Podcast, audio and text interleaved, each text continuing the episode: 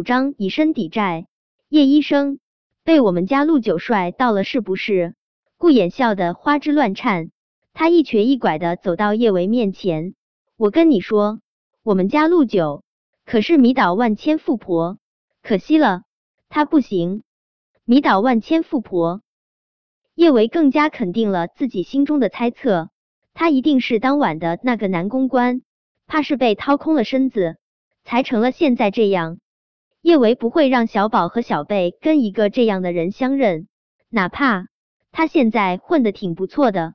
能在寸土寸金的浅水湾买下这么大的一栋别墅，不过他也毕竟是小宝和小贝的父亲，他得了这种毛病，影响他的前程，他会尽力帮忙去治。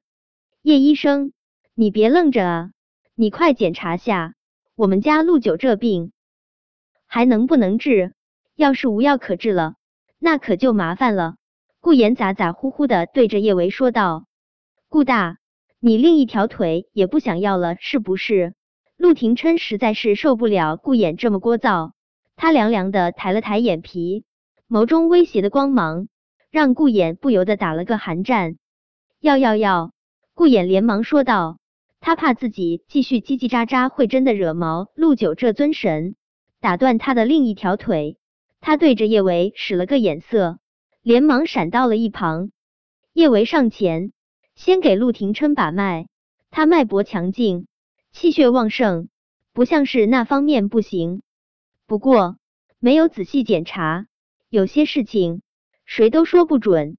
叶伟打开药箱，将银针准备好，对着陆廷琛淡淡说道：“脱裤子。”你说什么？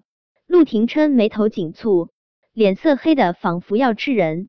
叶维无奈的说道：“你不脱裤子。”我怎么给你检查？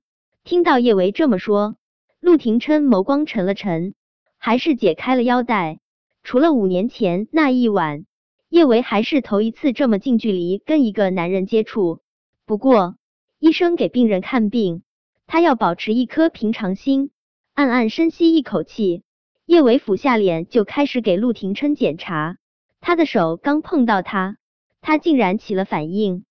叶维吓得差点跳起来，手忙脚乱的放开陆廷琛。他刚要与他保持些距离，他一个转身就重重的将他压在了沙发上，随即两片薄唇紧紧的将叶维的唇封住。顾衍直接被这情况给惊呆了。陆九这哪里是不行，明明就是很行。此时的陆九看上去很很勇猛。为什么他送了那么多女人给陆九，他没有任何反应，但对叶医生却跟野兽似的？难不成陆九行不行？要分人？叶伟也被这情况给吓傻了。这人为什么忽然要压他吻他啊？难不成他是想要用这种方式来抵偿他看病的钱？虽然他长得比他最喜欢的男明星还好，身材不输顶级男模，身上的味道。也特别好闻，但他更喜欢钱啊！家里的那两小只还等着他赚钱养家呢，这赔本的买卖他可不干。这么想着，叶伟卯足了全身的力气，就将陆廷琛推开。他快速后退，与他保持相对安全的距离，结结巴巴说道：“这这次出诊费五百块，你们是微信转账还是支付宝？”怕他们会赖账，叶维接着说道：“刚才是他主动投怀送抱，我不同意以身抵债，这出诊费你们别想赖。”